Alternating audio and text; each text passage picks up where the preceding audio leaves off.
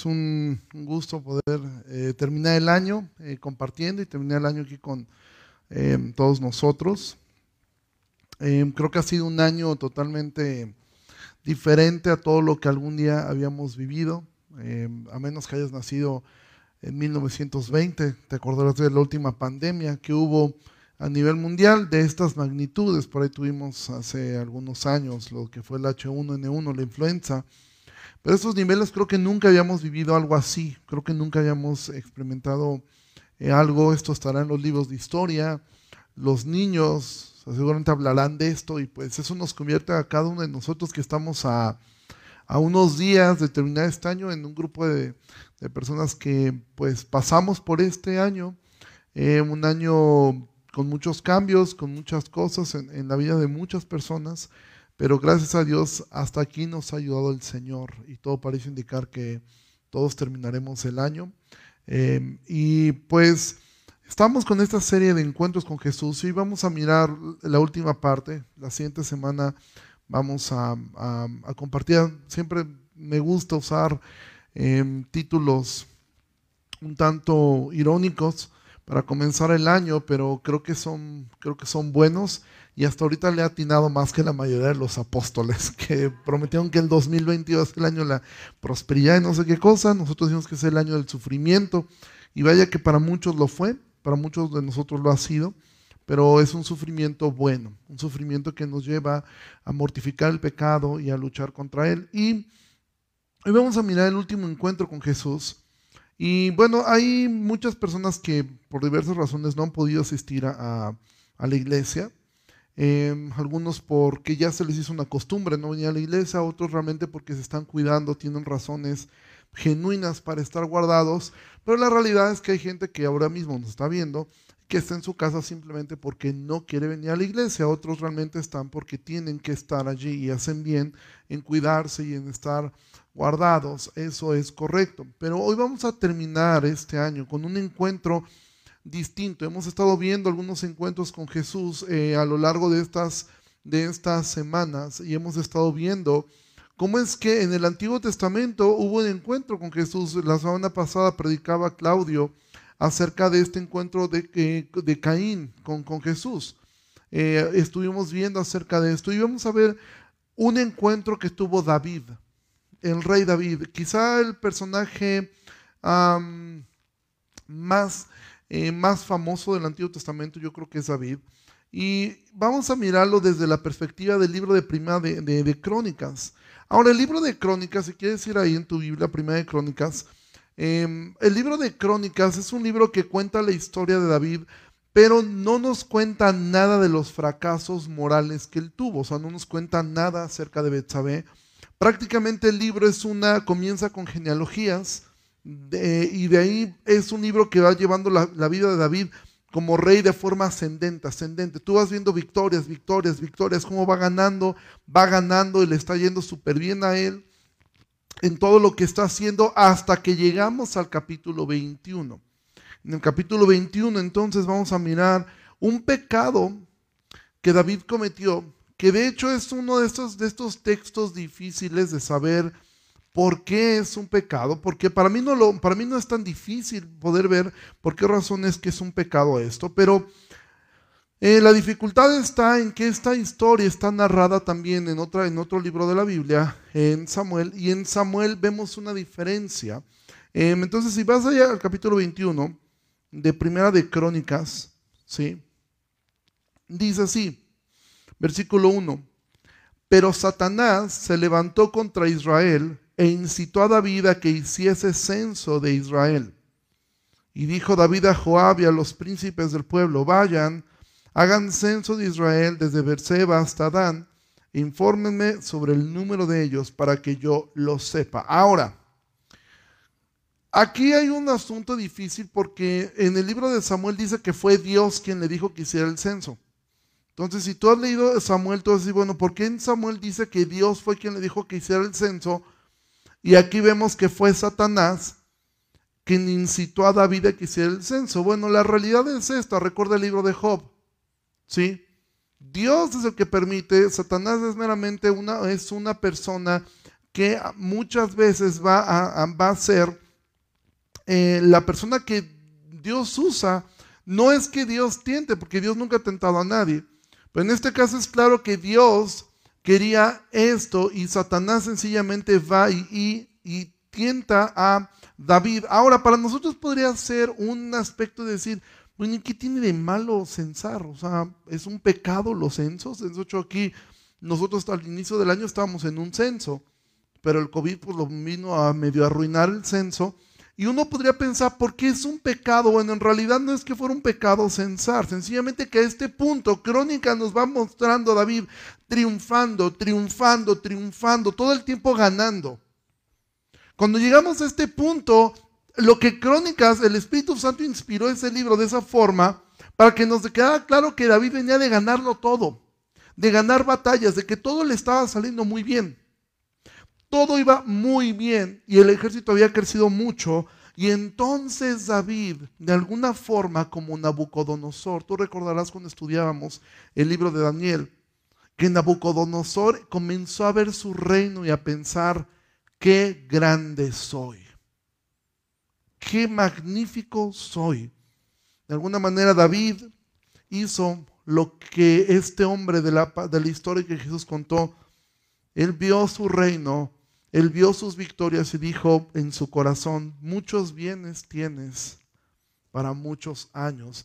Y entonces en su deseo, David, él dice, voy a hacer un censo. Ahora el censo, si tú lees el libro de Éxodo, tú vas a darte cuenta que Dios había puesto una manera de censar el pueblo, de una forma que fuera mm, que quedara claro que era Dios quien había hecho las cosas y no, no era para exaltarse.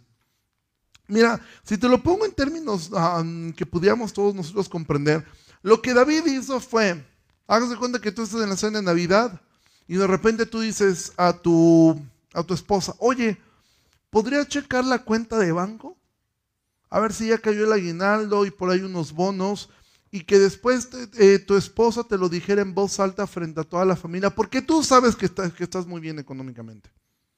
Entonces tú quieres de alguna manera que todos les quede claro que te fue muy bien a ti. David eso fue lo que hizo. David lo que hizo fue, voy a censar mi ejército para que quede claro qué tamaño de ejército tengo yo. Hay gente, actualmente los jóvenes, eh, muchos jóvenes, hacen esto un grado más ridículo. Cuentan likes, ¿sí? Publican cualquier tontería, una foto, y acá rato están viendo a ver cuántos likes tengo. Bueno, esto es lo que David estaba haciendo a un nivel más grande. ¿sí? Ver cuán popular, cuán fuerte era él. Y de alguna forma con esto, obviamente, eh, los resultados del censo iban a ser conocidos en todos lados y la gente iba a tener miedo de ver qué ejército tan grande tenía David. Entonces, lo que, ante lo que estamos aquí es, es ante un pecado, porque fue Satanás quien le metió la idea a David, oye David, ¿por qué no cuentas a ver cómo andas? David sabía que estaba bien, o sea, David lo sabía. Pero fue como Satanás. Pues tú lo sabes, David, pero ¿cómo puedes hacer que los demás lo sepan? ¿Cómo puedes tú hacer que los demás también sepan cuán grande eres tú? Como cuando tú y yo hacemos algo y estás desesperado por ¿Cómo le puedo hacer para que los demás se enteren de que yo también este, ayudo a los pobres, que yo también hago esto? ¿Cómo lo puedo hacer? ¿Cómo puedo lograr que los demás se enteren de esto? Cuando la Biblia dice claramente que cuando des algo, no hagas sonar campana. ¿Sí? No lo exhibas, no lo publiques. Si haces algo, hazlo. Nada más. Y ver lo que dice el versículo 3. Y dijo Joab. Dicho eso de paso, antes de entrar, Joab es uno de mis personajes, ay, no sé, mm, que más me llama la atención. Si tú has leído eh, los libros de Samuel y Crónicas, Joab era un general de David. Pero la relación que tenían Joab y David era una relación tan extraña, eran como amigos y rivales. Por un lado, Joab de repente apoyaba a David en todo, porque Joab, lo que podemos ver que Joab era un patriota. Joab amaba a Israel y Joab respetaba profundamente la investidura que David tenía. Pero por el otro lado no estaba de acuerdo en muchas cosas y también por el otro lado Joab cuando él pensaba, creo que David no tiene razón en lo que está haciendo, entonces Joab actuaba por cuenta propia, él y su hermano, y David les tenía miedo a él y a su hermano. ¿Sí? Eran personas que no eran fáciles, pero en este caso Joab va a hacer algo bueno. Em, dice versículo 3, añada el Señor a su pueblo cien veces más, Señor mío. ¿No son todos estos siervos de mi Señor? ¿Para qué procura mi Señor esto que será pecado para Israel? Es decir, Joab le está diciendo, a ver, David, o sea, ¿para qué quieres esto? O sea, son tus soldados, ¿para qué quieres esto? O sea, ¿para qué quieres contarlos? Joab le estaba haciendo ver a David, ve tu corazón, David, o sea, si ya sabes que estás bien, ¿para qué quieres hacer esto? Versículo 4. Mas la orden del rey pudo más que Joab. Salió por tanto Joab y recorrió todo Israel y volvió a Jerusalén y dio la cuenta del número del pueblo a David. Y había en todo Israel un millón cien mil que sacaban espada y de Judá cuatrocientos setenta mil hombres que sacaban espada, es decir, tenía un ejército de casi un millón y medio de soldados. Entre estos no fueron contados los levitas, ni los hijos de Benjamín, porque la orden del rey era abominable a, Joab. Es decir, Joab cumple la orden, pero Joab estaba tan, tan, eh, tan en contra de esto que él no cuenta a los levitas. ¿Por qué razón? Porque los levitas estaban apartados para la obra de Dios. Y era una forma de mostrar respeto, es decir, no voy a meter en, dentro de para que, se, para que se ensalce al grupo de los levitas, no lo voy a meter allí. ¿Sí? Entonces, esto duró meses, o sea, esto, esto que estamos leyendo acá probablemente duró más de un año, o sea, no fue como que sacó la computadora y empezó a mandar links a todas las, a todas las, este, a todas las tribus y le, le respondieron y llenó. No, esto debió haber durado quizá más de un año. Durante todo ese año David simplemente se iba regordeando y simplemente diciendo, estamos bravos. Y cuando le entregan el resultado, imagínate esto, tiene, David sabía que estaban bien, venía de ganar victorias tras victorias tras victorias, y ahora le dicen, tienes un ejército de un millón y medio de personas. ¿Sabes lo que es eso? Es más de todos los habitantes, es casi dos veces más de los habitantes de Jalapa. Ese, de ese tamaño era el ejército de David. Y David dijo, pues estamos bien. Mira, Dios, cuando tú vas a cometer una tontería, Dios siempre va a poner gente que te advierta. Dios va a poner gente que te diga, ¿por qué quieres hacer esto? Pero el orgullo, que ese fue el pecado de David, el orgullo, nunca escucha consejo. El orgullo, una característica del orgullo es que el orgullo es sabio en su propia opinión. El orgullo dice yo sé más. Y a mí nadie me va a corregir, a mí nadie me va a decir cómo es que las cosas deben ser hechas. Yo sé hacerlo. Y entonces tú comienzas a llenarte de. Quizá tú digas, pues yo realmente no podría hacer un censo de este, y menos de este año. si lo hago me deprimo porque tengo puras pérdidas. ¿Sí? Pero ¿qué tal con tu actitud? ¿Qué tal con tu moralismo? ¿Qué tal con tu, con tu aprendizaje? ¿Qué tal con lo que lograste este año? Con las metas que lo... Y tú dices, volteas otra y dices, pues no me fue bien económicamente, pero deberían de echarle una vista a mi Facebook para que vean lo, lo, que he logrado, cuántos likes tengo, cuántos amigos nuevos tengo, lo que he logrado ministerialmente, lo que he logrado. Y ojalá la gente pueda mirar un poco lo que tengo. Y el orgullo entonces se disfraza y entra el orgullo. Y este pecado fue terrible. Para nosotros el orgullo es un pecado menor. Pensamos que para Dios, seguramente a Dios le, le, indigna más un pederasta, le indigna más un, violador, le indigna más un, un, este, un asesino. Pero en la Biblia tú vas a ver que lo que Dios más aborrece es el orgullo es lo que Dios más detesta. Porque el orgullo es decir, yo sé más aún que Dios, porque aún Dios nos puso, nos rodeó de gente, y por eso dice la Biblia, en la multitud de consejeros hay seguridad. Ojo, no dice que hay sabiduría, ¿eh? todo el mundo piensa o lo recita así, La multitud de consejeros hay sabiduría, eso no dice la Biblia. La Biblia dice, en la multitud de consejeros hay seguridad, porque la sabiduría no viene porque la mayoría esté de acuerdo, la sabiduría viene por el temor a Dios. Pero también la Biblia dice, no seas sabio en tu propia opinión. Entonces, cuando tú tienes una idea, pero la, mayoría de tus hermanos, hermanos, hombres que aman a Dios, te dicen, yo creo diferente, yo creo que va por acá. Y tú dices, pues a mí no me importa, yo tengo razón. Porque yo lo veo así y así debe ser. Y entonces David hace su censo. Versículo 7. Asimismo, esto desagradó a Dios e hirió a Israel. Mira, algo que va a ocurrir siempre es el pecado por lo general, tu pecado y mi pecado por lo general, va a afectar a más personas y va a herir a más personas de las que tú siquiera te puedes imaginar. Tu familia, la gente que amas, sale tan herida.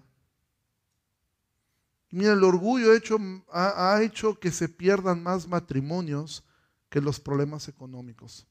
De hecho, Jesús dijo, cuando se le acercaron a él y le preguntaron, ¿es lícito dar carta de divorcio por cualquier razón? Moisés nos dijo que podíamos repudiar y Jesús les contestó, Moisés les dio carta de divorcio por la dureza de su corazón, es decir, por su orgullo.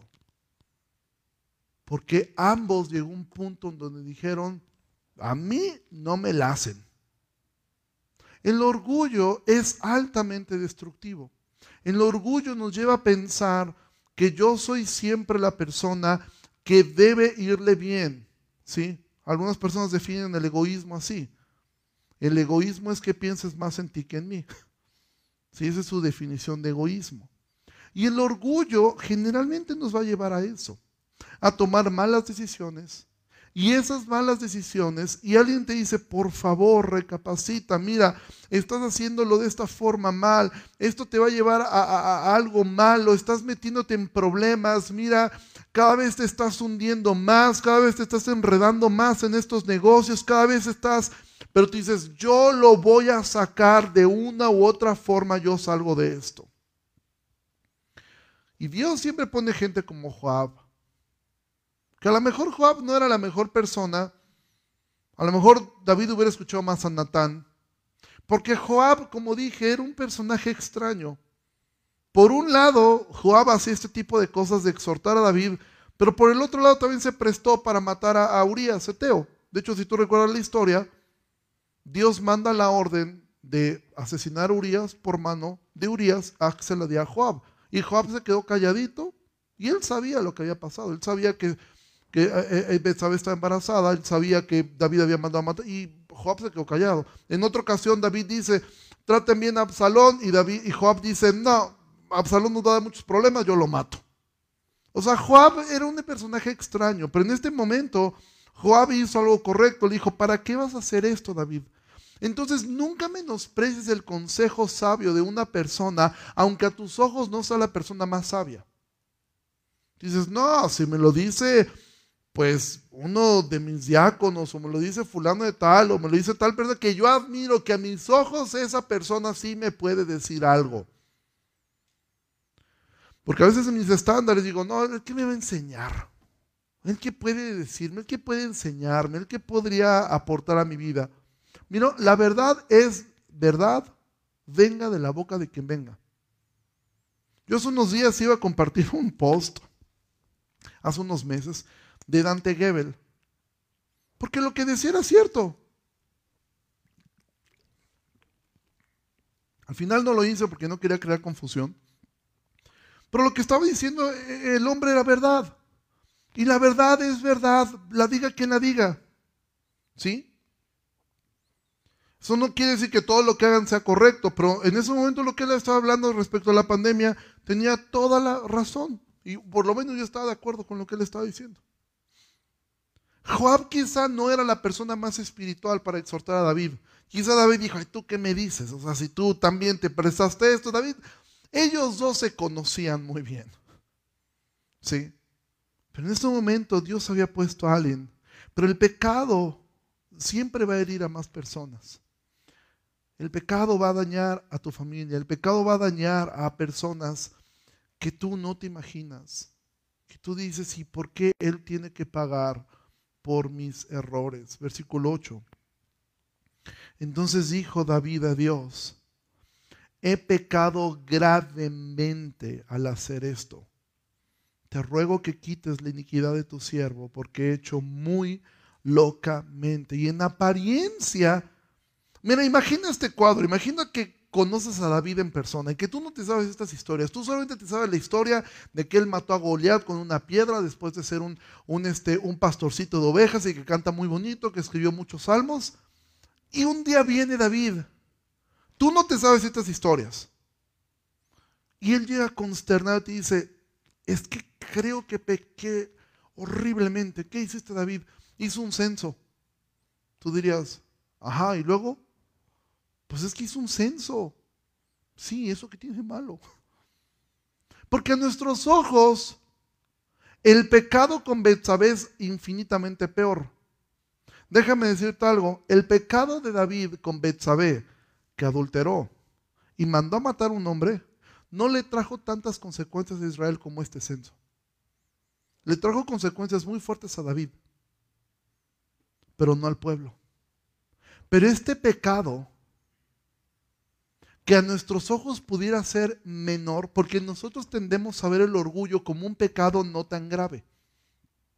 Vemos el orgullo como algo, ah, porque, y es, más, descansamos con la idea de que todos somos orgullosos. Entonces, como pues, todos lo somos, pues no es tan grave, porque pues, todos, todos luchamos con eso. ¿Sí? Entonces, como en ese pecado, porque alguien de aquí puede preguntar, ¿alguien de los que estamos aquí no es orgulloso? Si levanta la mano es el peor de nosotros. O sea, es un candado. Entonces, de alguna manera, eso nos hace sentir tranquilos, decir, pues todos luchamos con el orgullo, o sea, no es un pecado, Dios ya sabe que todos somos orgullosos. Mira, ese fue el pecado por el cual Satanás cayó. De hecho, te digo algo, ese fue la, cuando tú ves la conversación que la serpiente tuvo con Eva, ¿sabes en dónde Eva fue convencida de darle la mordida a la fruta? Cuando le dijo, serán como Dios, dijo, ah, aburro, eso sí me interesa. Eso sí está, e, eso sí me llama la atención. Exactamente el mismo deseo que tenía Satanás, ser como Dios. El orgullo es terrible. Es un pecado gravísimo porque no nos permite ser enseñados, no nos permite ser ayudados nos ciega a pensar, yo lo hago bien. Y si el otro cambia, yo cambio. Pero yo estoy bien. El pecado del orgullo es quizá tan grave porque es muy engañoso, parece inofensivo. De hecho, hay gente que es, orgullosa de ser orgullosa. Hay gente que se enorgullece de, de eso. Y ellos dicen, es que yo soy muy seguro. Y entonces, pero David sí entiende que el pecado fue gravísimo. Él entiende eso. Y mira, ¿sabes qué? Esa es la actitud de un hijo de Dios. El, el hijo de Dios, el creyente verdadero, tarde o temprano, algunos tardan como David. De hecho, David Generalmente admiramos mucho estas reacciones de David de reconocer su pecado y decimos, es que todos deberíamos ser como David. Se nos olvida que para estas situaciones había pasado más de un año. O sea, David había hecho su censo y él estaba feliz con su censo. Cuando, cuando embarazó a Betsabé, había nacido el niño y él estaba como si nada. O sea, muchas veces también pensamos que el arrepentimiento es algo inmediato y es y rápido. Y te digo algo, el cambio en una persona es gradual, pero llega el punto donde el pecado cae tan fuerte en el corazón que el creyente entonces dice, he pecado gravemente, no minimiza, no dice, oye Dios, fue un sencito, o sea, tampoco te pongas así, o sea, si ya lo debes saber, pero, pues, un censo, yo nomás quiero saber cómo andamos de números. Él no lo minimiza, lo reconoce. Y entonces mira lo que dice el versículo 12. Nos brincamos varios versículos. Llega un hombre llamado Gad y entonces le dice esto, versículo 12. Escoge para ti, ahí te va David, o tres años de hambre, o tres meses de ser derrotado delante de tus enemigos con la espada de tus adversarios, o por tres días la espada de Jehová, esto es, la peste en la tierra, y que el ángel de Jehová haga destrucción en todos los términos de Israel. Mira pues, ¿qué responderá el que me ha enviado?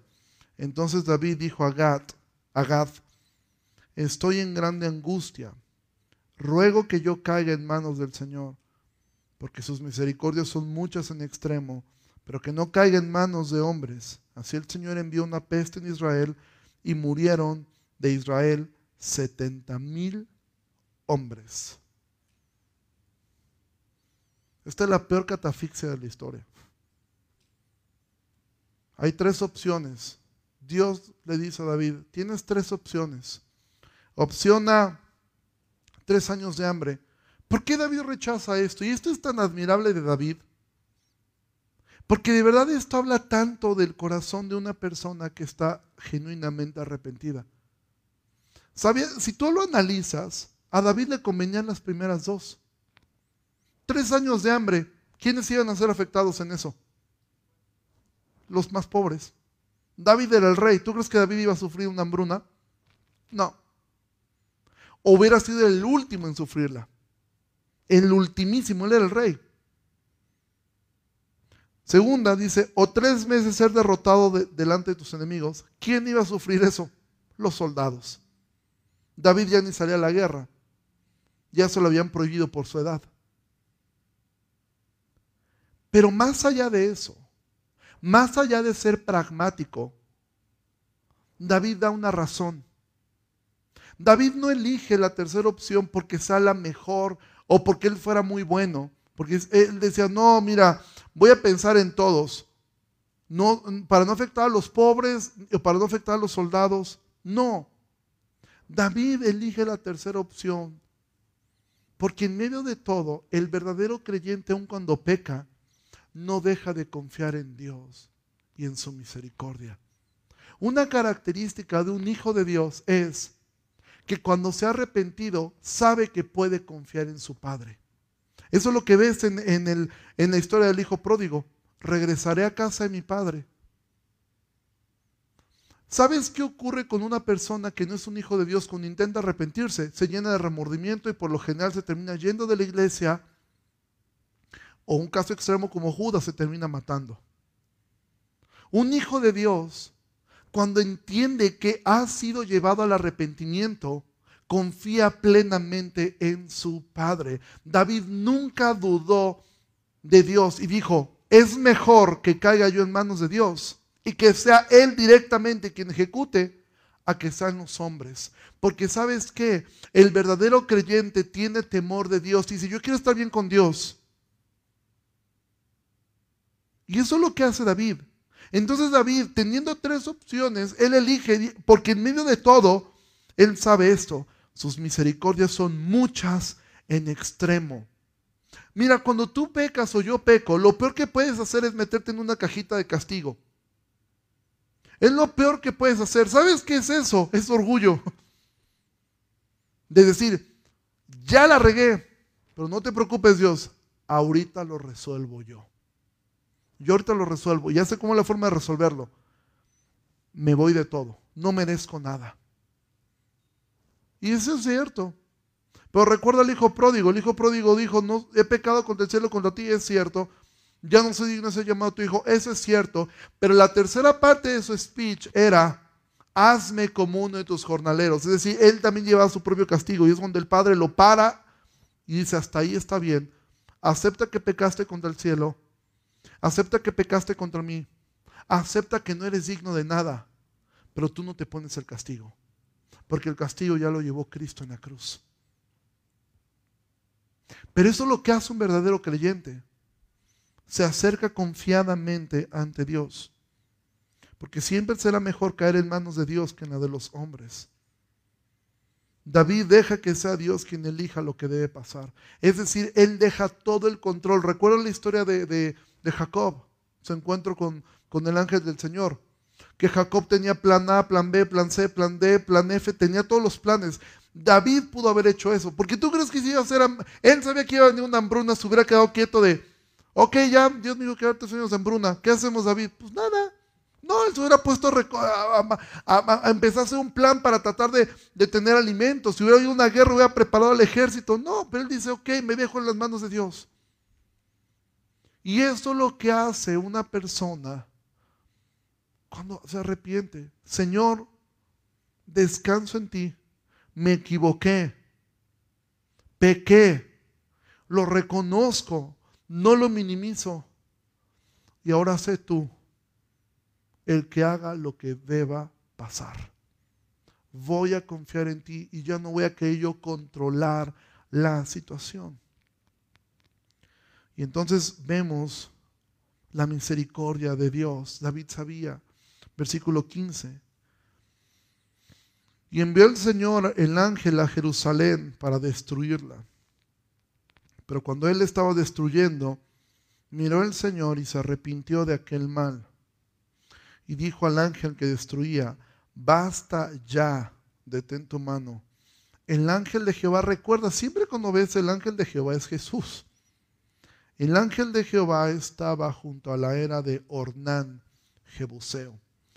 Con esto quedó demostrado que David tuvo razón en dejarse caer en manos de Dios. Porque Dios nunca deja de ser misericordioso. Porque yo dije algo al inicio, sí es cierto, la hambruna quizás no hubiera llegado hasta David, pero quizás sí. El ser derrotado por sus enemigos,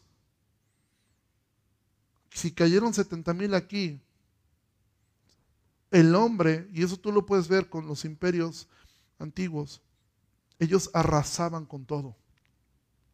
Dios siempre tendrá más misericordia que el hombre. Es mejor caer en manos de Dios. Por eso Jesús dijo, es mejor que caigas sobre la piedra a que la piedra te caiga encima. Porque si la piedra te cae encima, te hace polvo. Ahora, cuando Jesús dijo, bien, arrójate sobre la piedra, no te imagines un bombón gigante, donde te aventaste y caes sobre un bombón. ¿Sabes qué es eso? ¿Has visto la quebrada donde se avientan eh, allí en Acapulco? Bueno, imagínate eso, pero sin agua. Eso es arrojarse sobre la roca. Decir, Dios, pero si me caigo ahí, me voy a romper todo. Eso es precisamente lo que Dios quiere. Que seas totalmente quebrantado.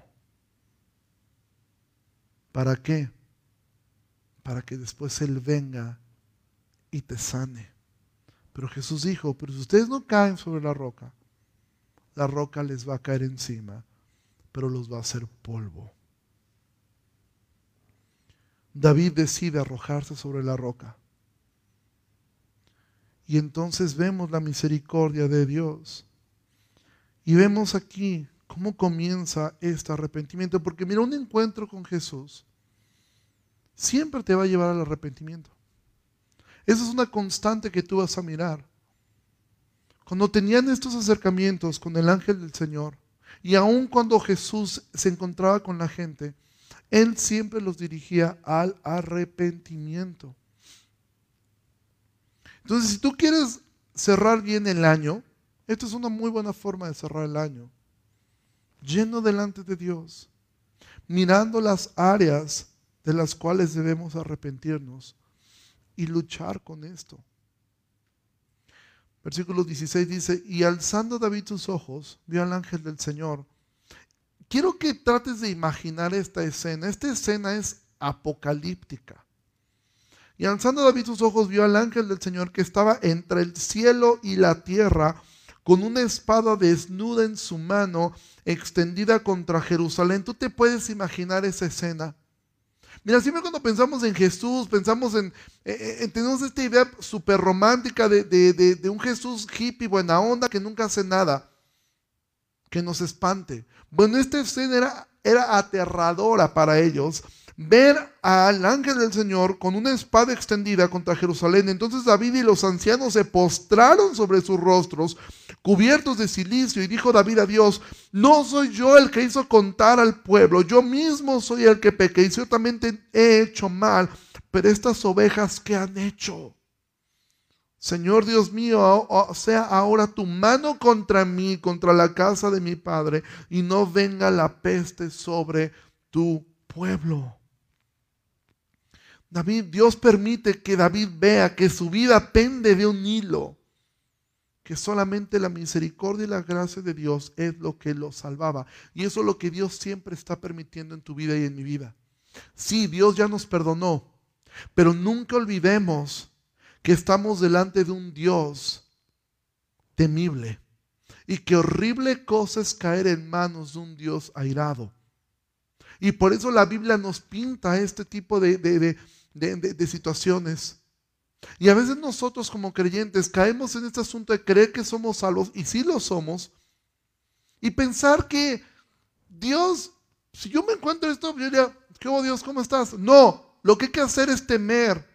Lo que hay que hacer es ir de rodillas y siempre estar conscientes de que lo que nos mantiene en pie es solamente su gracia, sobre gracia, sobre gracia, porque si esta gracia fuera quitada de nosotros, todos iríamos a una al infierno.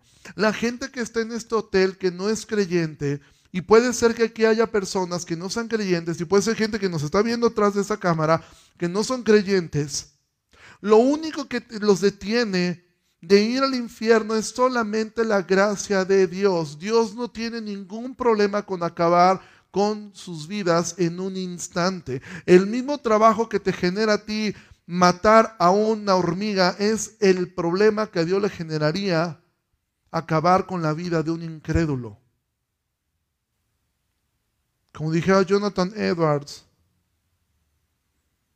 sobre los incrédulos en su iglesia, lo único que te sostiene entre el cielo, entre el infierno y la tierra no es la silla que estás sentado, es su gracia. Y si Dios la quita, en ese momento el incrédulo iría al infierno. Dios le permite a David ver este cuadro para recordarle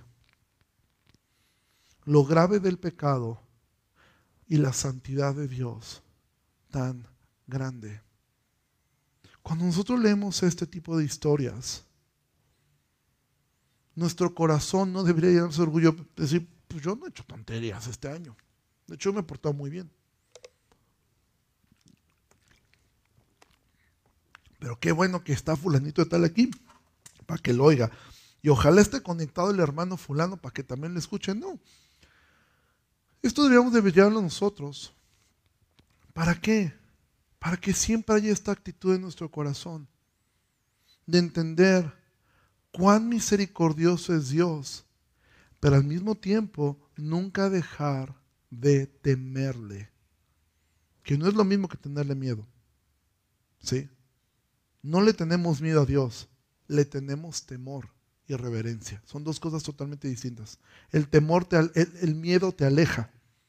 El temor te hace caminar cerca pero con temor, con respeto, entendiendo delante de quién estás. Sí, Dios es nuestro Padre, pero no deja de ser un Dios grande y temible. Mira, actualmente, con todo esto de la pandemia, que es verdad, ha habido gente que ha muerto por esto. Y más allá de un temor que nos lleve a usar o no usar un cubrebocas, lo cual debemos hacer.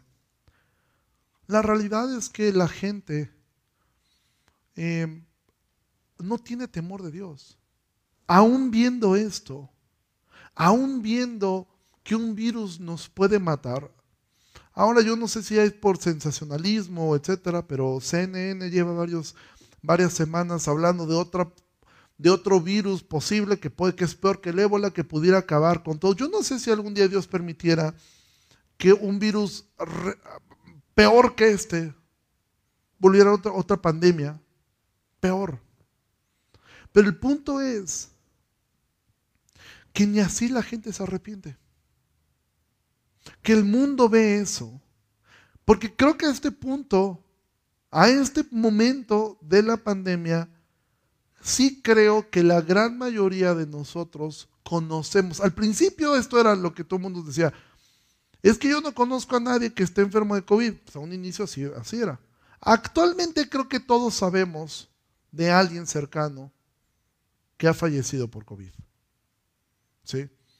Quizá el tío de un primo, o sea, el tío, perdón, el, tío de algún amigo. O sea, hay alguien que dices, oye, yo sí lo conocí en persona. O sea, no es una estadística, es alguien que yo sí conocí, alguien que yo vi, que algún día crucé palabra con él. Creo que a este punto la mayoría conocemos a alguien así. Ya no es tan ajeno como era al inicio. Y lo mismo ocurre con la mayoría de la gente en el mundo. Si la, realidad es que es poca la gente que muere, realmente es el 1% de la población que ha muerto. Pero la realidad es que todos conocemos a alguien que ha enfermado gravemente o que ha muerto. Es decir, este virus nos recordó a todos lo frágil que somos. Pero ni aún así la gente se arrepiente. Y aún así, como dice el libro de Apocalipsis, no se arrepienten de su idolatría. No se arrepienten y no nos arrepentimos. Y seguimos caminando exactamente igual. Aún nosotros no estamos viendo esta imagen que, vio, que vio David, pero estamos viendo una pandemia que todos sabemos de alguien que ha muerto de esto. El asunto es, ¿qué hemos hecho con esto? Porque a todo se acostumbra el hombre, ¿eh? a todo, aún a una pandemia. Ejemplo claro es, ve a plaza al rato y tú vas a ver que la mayoría de gente con cubrebocas pues están, o estamos, me incluyo. ¿Sí? Porque a todos nos acostumbramos.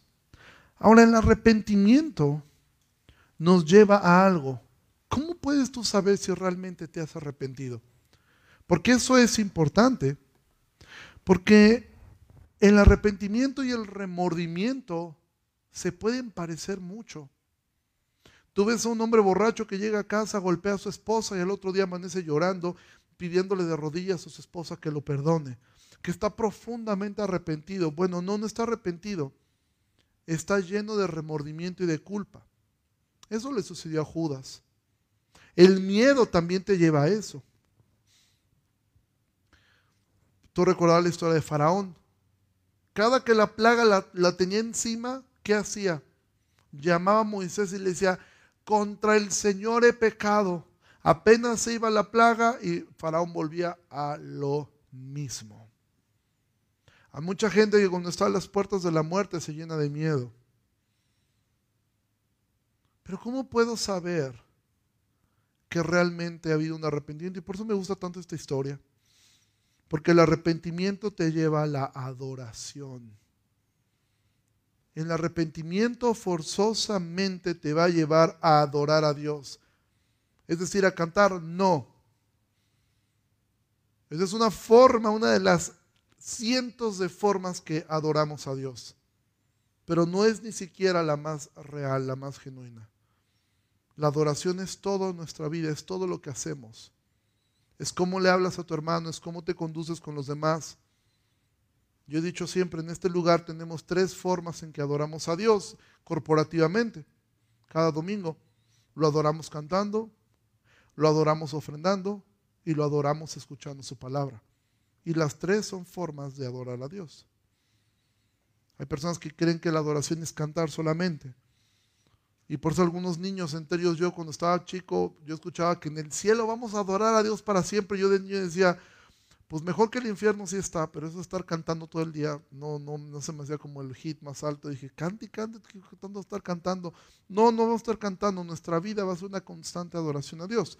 Versículo 18, y el ángel del Señor ordenó a Gad que dijese a David que subiese y construyera un altar al Señor en la era de Ornán Jebuseo. Entonces David subió conforme a la palabra que Gad le había dicho en nombre del Señor, y volviéndose Ornán vio al ángel, por lo que se escondieron cuatro de sus hijos que con él estaban, y Ornán trillaba el trigo. Y viendo David a Ornán, miró Ornán y vio a David, y saliendo de la era, se postró en tierra ante David. Entonces David dijo a Ornán, dame este lugar de la era, para que edifique un altar al Señor, dámelo por su cabal precio, para que cese la mortandad en el pueblo. Y Ornán respondió a David, tómala para ti y haga mi Señor el rey lo que viene parezca. Y aún los bueyes daré para el holocausto y los trillos para la leña y trigo para la ofrenda. Yo lo doy todo. Entonces el rey David dijo a Ornán, no, sino que efectivamente la compraré por su justo precio, porque no tomaré para el Señor lo que no es tuyo, ni sacrificaré holocausto que nada me cueste. Y David dio a Ornán por aquel lugar el peso de 600 ciclos de oro. Dios lleva a David adorarle. Aquí, lo vemos de esta forma, a, poner un, lugar, a comprar un lugar donde se levantarían años más adelante el famoso templo de Salomón. Es aquí. Mira, cuando leemos de Salomón, que Salomón hizo un super templo, y dices, wow, ¿qué, qué, qué aventó Salomón? Toda la idea tú la vas a leer en el capítulo 22 que se la dio David. Salomón simplemente hizo lo que su papá le dijo, porque el que quería hacer el templo era David. Solamente que David no, le fue permitido hacerlo, sino a Salomón. Y es aquí donde lo lleva, ¿sí? La adoración, ya cuando tú entiendes, Dios me ha perdonado, Dios me sacó de esto, ahora qué tengo que hacer? Adorarle. Y entonces, ¿cómo puedes ver tu adoración? Y lo voy a decir de esta forma muy sencilla para la iglesia. Dice el libro de Romanos capítulo 12, versículo 1, le ruego hermanos que presenten sus cuerpos en sacrificio vivo, santo y agradable a Dios, que es su culto racional, es decir, su forma de adorar a Dios es, ahora tu vida tú la vas a poner a disposición completa de Dios, cueste lo que cueste. Porque te digo algo, te va a costar y no es que Dios te cobre el favor de perdonarte, no sino como dijera Clark, el que tiene una religión que no le cuesta nada, tiene una religión que no vale nada, ni nadie estimará las ordenanzas de Dios si esas ordenanzas no le cuestan nada. Si a ti el cristianismo no te ha costado nada, tu cristianismo vale nada. Y no me refiero a dinero. Y siempre digo esto cuando menciono este tipo de cosas. Si cada que yo menciono, un predicador menciona esto, tu mente piensa en dinero, allá van a pedir dinero, es que tienes un problema de codicia enorme. Tu mente dirige inmediatamente hacia tu ídolo y dices, no, mi ídolo no me lo toquen. Mi ídolo dinero ni me lo toquen. No estoy hablando de dinero. Si a ti no te ha costado relaciones, amistades, ascensos, malas caras, rechazo de tu familia, rechazo de otros, a ti no estás realmente siendo creyente. Si el mundo te aplaude y el mundo te acepta al 100, amado, ahora no lo provoques tú. Si tú no estás esperando la cena de Navidad para encender los ánimos, ahorita les voy a tirar yo todo lo que yo creo. Tampoco es la forma. O sea, ser el provocador en la cena. Ahorita nomás que mi abuelita le saco lo del 12 de diciembre, ahorita la prendo de él, nomás que se siente. No, o sea, no es que tú vas a ser el provocador. Sí, nomás que se arranque, ahorita les tiro acá a todos mis hermanos, otra les hablo de, la, de, las doctrinas de la gracia a estos no agraciados. ¿Sí? Y ahorita yo, y, y después me rechazaron, pues ¿cómo no? O sea, si eres insoportable no aderezas tus palabras. O sea, no somos una bola de provocadores. A Pablo no salía a buscar pleito. Pablo simplemente hablaba la verdad. Y eso era suficiente para que lo quisieran matar. No necesitas provocar, porque Pablo dijo, si yo diera todo lo que tengo y aún diera mi cuerpo para que fuera quemado, pero no tengo amor, nada soy. Tú puedes ser el mejor predicador del mundo y no amar a la gente. Y hacerlo simplemente para que vean qué gran mártir eres. Y cómo tú aguantas los embates de todo. Mira, conocí un hombre que le encantaba salir a predicar en las calles él solo, de otra ciudad.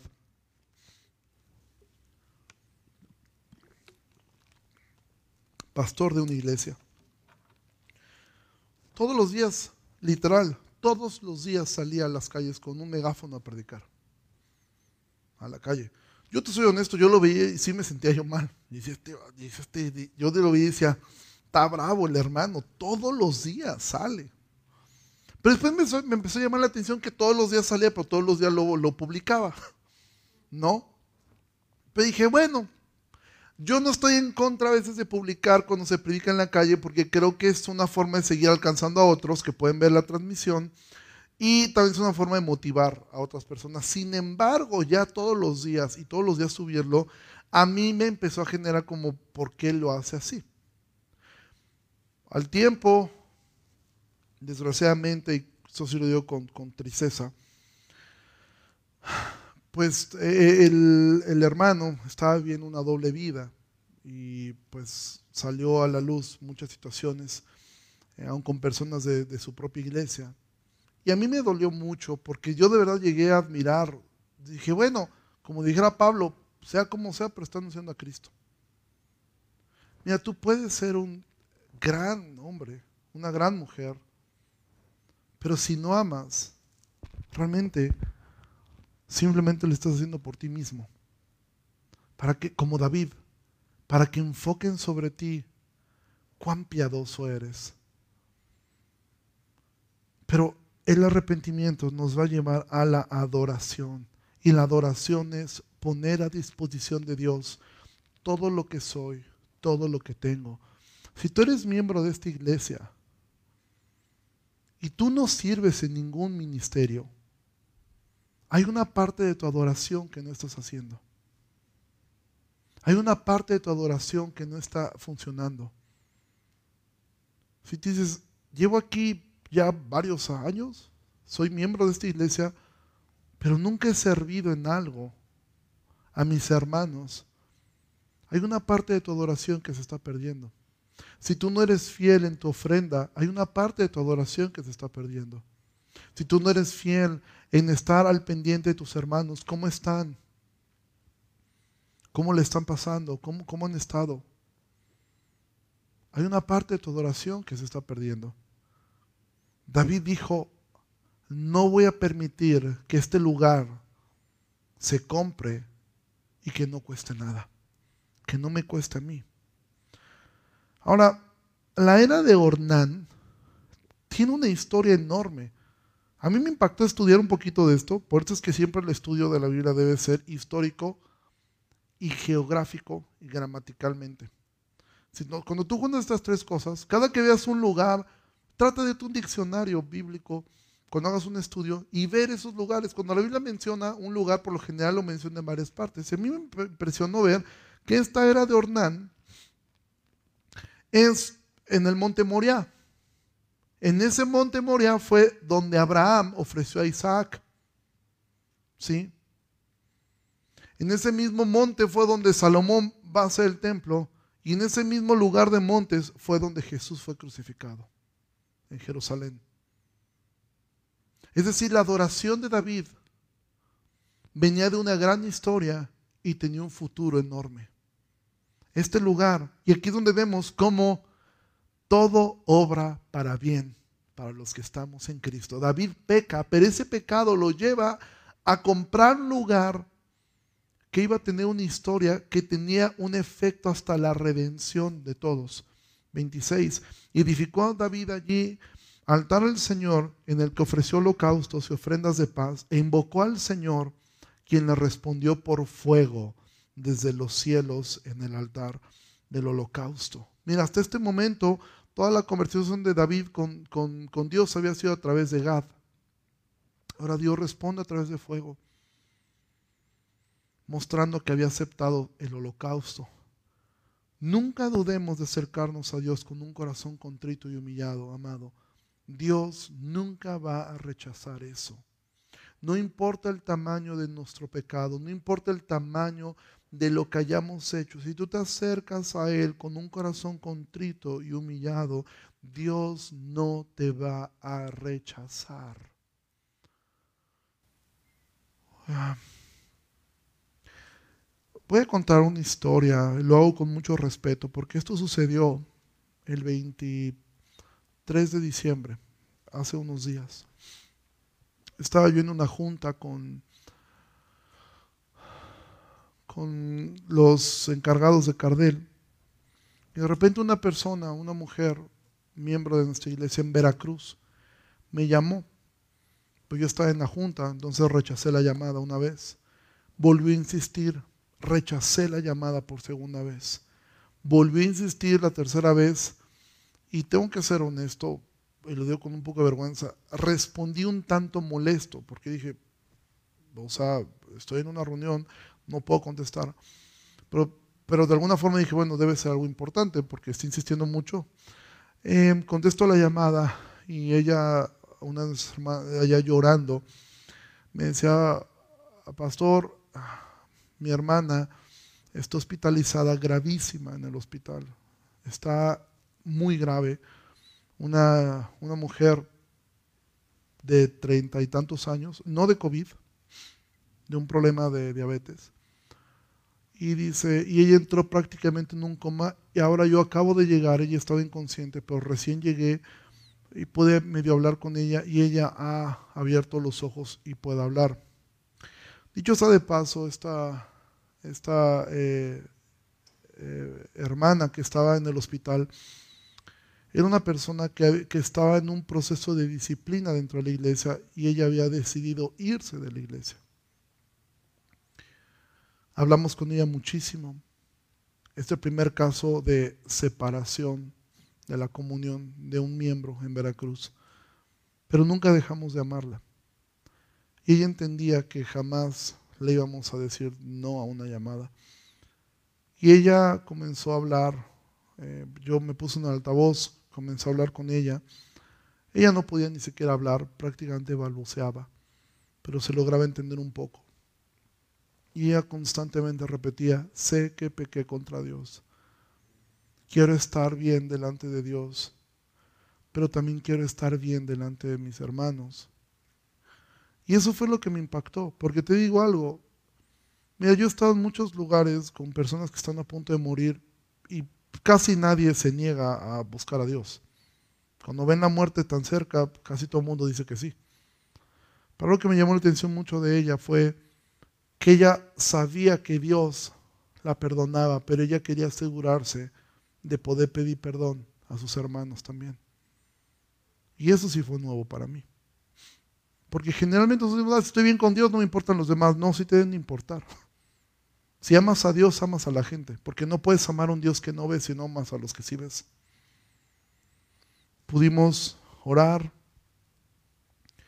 Y, el, y al otro día ella falleció. El Señor la llevó a su presencia. Y puedo decirlo así. Estando en Veracruz en el funeral, el texto que el Señor puso en mi corazón para predicar fue Judas, porque poderoso es Dios para presentarnos sin mancha y sin caída delante del Padre. Porque eso es lo que hace Dios con sus hijos. Él es poderoso. Y no hay una sola oveja que se le haya escapado. Una sola no hay. Dios nunca va a rechazar el arrepentimiento genuino. Nunca. Nunca. Nunca dudes de Dios. Nunca dudes que Él va a perdonarte si tú te acercas a Él. Quizá los hombres no te perdonen. Quizá otras personas no lo hagan.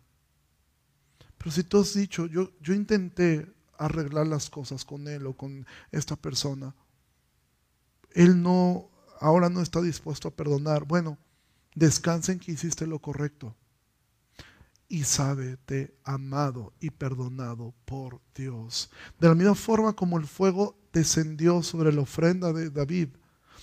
Quizá contigo no vas a ver un fuego descender porque ya descendió Jesús y murió en la cruz. Y tú arrepentimiento es acepto delante de Dios. Dios conoce tu corazón. No tengas temor de ir a Él, pero ve, ve, ve a Él, ve a Él, ve a Él en arrepentimiento. Confiesa y ve a Él. Confiésalo con quien lo tienes que hacer y ve con Él en arrepentimiento. El poder saber que esta chica, siendo 23 de diciembre, no es cierto, 20, sí, 23 de diciembre o 24 de diciembre, ya no recuerdo bien la fecha, que estuvimos en el funeral. En saber que ella, ahora mismo lo que tú estás escuchando a ella está escuchando a Jesús. Nosotros escuchamos cantar a Huguito y que escuchamos a, y cantamos aquí nosotros. Ella está, ella está escuchando coros de ángeles. Porque eso es lo que hace un Dios misericordioso.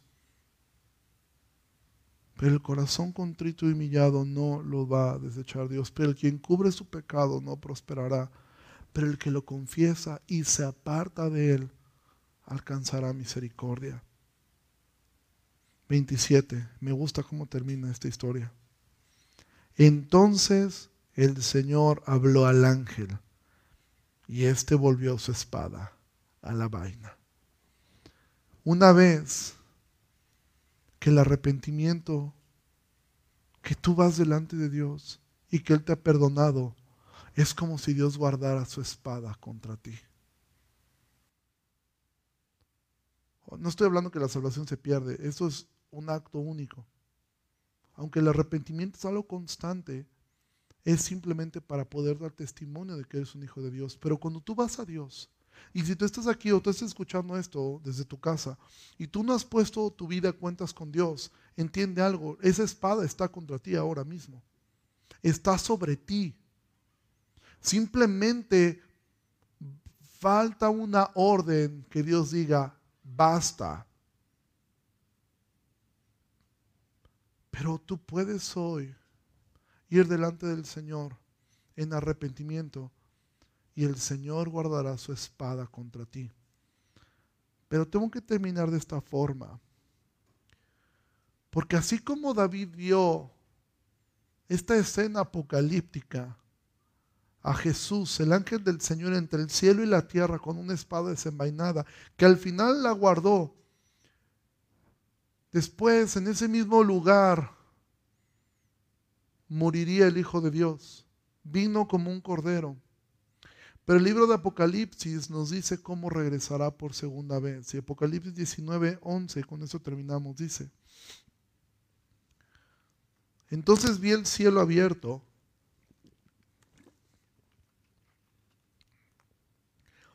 He aquí un caballo blanco y el que lo montaba se llamaba fiel y verdadero, y con justicia juzga y pelea. Sus ojos eran como llama de fuego, y había en su cabeza muchas diademas, y tenía un nombre escrito que ninguno conocía sino él mismo. Estaba vestido de una ropa teñida en sangre, y su nombre es el Verbo de Dios. Y los ejércitos celestiales, vestidos de lino finísimo, blanco y limpio, le seguían en caballos blancos. De su boca sale una espada aguda para herir con ella las naciones, y él la regirá con vara de hierro. Y él pisa el lagar del vino del furor y de la ira del Dios Todopoderoso. Y en su vestidura y en su muslo tiene escrito este nombre, Rey de Reyes y Señor de Señores. Un día, ese ángel de Jehová que guardó su espada, regresará con la espada desenvainada para juzgar a este mundo. La pregunta evidentemente es para todos, ¿estamos preparados para ese día, para encontrarnos con Cristo?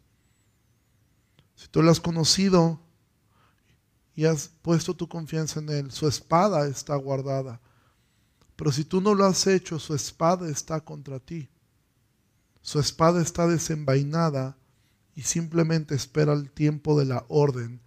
Y así como en este momento Dios dijo, guarda la espada, de la misma forma Jesús dijo respecto a una higuera, quizá el próximo año de fruto. Y eso siempre pende en tu vida y en mi vida. Quizá el próximo año, faltan unos días. Pero ¿qué será? El próximo año lo vivirás exactamente igual, haciendo las mismas cosas, o quizá el próximo año darás fruto. Porque llega un punto donde Dios dirá, córtenlo y échenlo al fuego. Y me gusta la conclusión que David, David Gusick da sobre la era de Ornán. Y Dios quiera que esta iglesia se parezca a la era de Ornán. Porque la era de Ornán era un lugar simple, un lugar de trabajo ordinario, un lugar comprado con dinero, un lugar donde se sacaba pan, un lugar donde la justicia de Dios era evidente, un lugar donde el pecado se confesó y un lugar donde se ofrecía y se aceptaban el sacrificio. Dios quiera que esta iglesia sea como esta era. Y Dios quiera que el Espíritu Santo hoy convenza a los que están escuchando esto aquí, los que lo están viendo en casa, aunque algunos estén en pijama, y siempre lo digo, y sí lo digo para incomodarlos. Dios quiera convencernos de que podamos mirar este año y Dios nos guarde del orgullo de pensar, la libré, porque yo sí me cuidé, porque yo soy bien chido, porque yo em, sí hago ejercicio, porque yo tengo mucho, porque yo tengo... Dios nos guarde del orgullo y que nos lleve a entender que cuando pecamos podemos ir delante del Señor en arrepentimiento genuino y Él nos va a perdonar. Y que esta iglesia siempre sea como este lugar comprado, como la era de Ornán, un lugar común, un lugar donde hay pan, un lugar donde la justicia de Dios es evidente, un lugar donde donde el pecador se arrepiente y un lugar donde lo que nosotros ofrecemos a Dios es acepto. Ponte de pie y vamos a terminar. Señor Jesús, te agradezco, Padre, te agradecemos mucho por esta tarde ya. Gracias porque nos permitiste cerrar el año escuchando tu palabra. Después de tantos meses, la mayoría de este año ha sido en un encierro, ha sido atípico, ha sido diferente. Te pido, Señor, que nos ayudes a cada uno de los que estamos aquí a poder mirar de nuestro corazón, dentro de nuestro corazón, poder luchar contra el orgullo, poder luchar con toda nuestra fuerza, poder, Señor, entender que nuestro pecado siempre trae consecuencias, pero saber que en tus manos estamos seguros, que podamos arrojarnos en tus manos confiados y podamos estar allí. Te ruego, Señor, que bendigas a mis hermanos que están aquí presentes y te ruego que bendigas también a quienes están viendo esa transmisión ahora o quienes la verán después o lo escucharán después. Te pido todo esto creyendo que tú nos escuchas y que nos respondes. Ayúdanos a cerrar este año meditando en esto y poder estar expectantes si nos permites comenzar un año más, un año nuevo. Ayúdanos, Señor. Que cada uno cuando estemos en familia o con amigos o con personas o desde casa, como cada uno haya decidido hacerlo, podamos, Señor, estar conscientes que es por tu gracia que terminamos un año y que podemos comenzar uno más. En el nombre de Jesús oramos todo esto. Amén y amén. Iglesia, Dios les bendiga mucho, eh, que pasen un excelente tiempo, ya sea en casa o con su familia. Y Dios les bendiga mucho y nos vemos el próximo domingo, primero Dios. Gracias.